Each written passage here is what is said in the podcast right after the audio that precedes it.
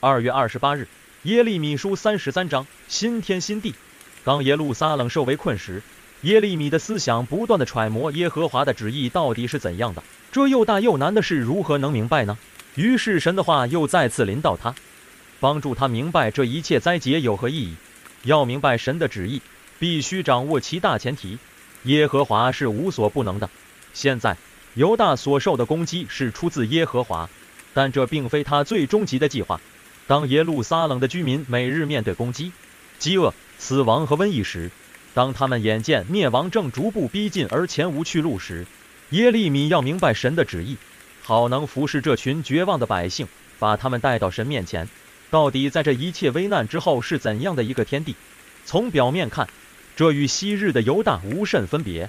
犹大仍然居住于自己手所建的城市和房屋中，田地有人耕种，草场上有人在牧养羊群。甚至大卫家的君王会再兴起，统治百姓，圣殿中献祭的事也会恢复。但更重要的是，这新犹大是蒙赦免和得医治的，能使建立他的耶和华感到自豪。新犹大不止充满了喜乐，他更能达到了神创造他的目的。在现实的环境中，这一切看来都很遥远、很渺茫，但耶和华可以利用这个按着他旨意在运转的世界和其中的秩序，宣示了他的永恒和平。这一切足以使最深的疑惑烟消云散。可能耶利米很担心他家国的前途，以致一而再的反复思想犹大的前途问题。由此，我们领悟到，其实先知也会受环境所影响，信心有动摇的时候，他也需要神的话语时刻提醒、鼓励和支持，免得他在宣讲信息之余，自己反被疑惑所吞噬。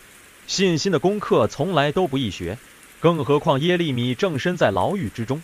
但当他正处于人生的低谷时，他的视野却是辽阔的。在神的感动下，他属灵的视野冲破了牢狱的四面墙壁，进入神所设定的新天新地中。在这信心之旅中，耶利米明白到，原来人的将来是在神手中。其实，神已经走进了将来，为新以色列的诞生做好了准备。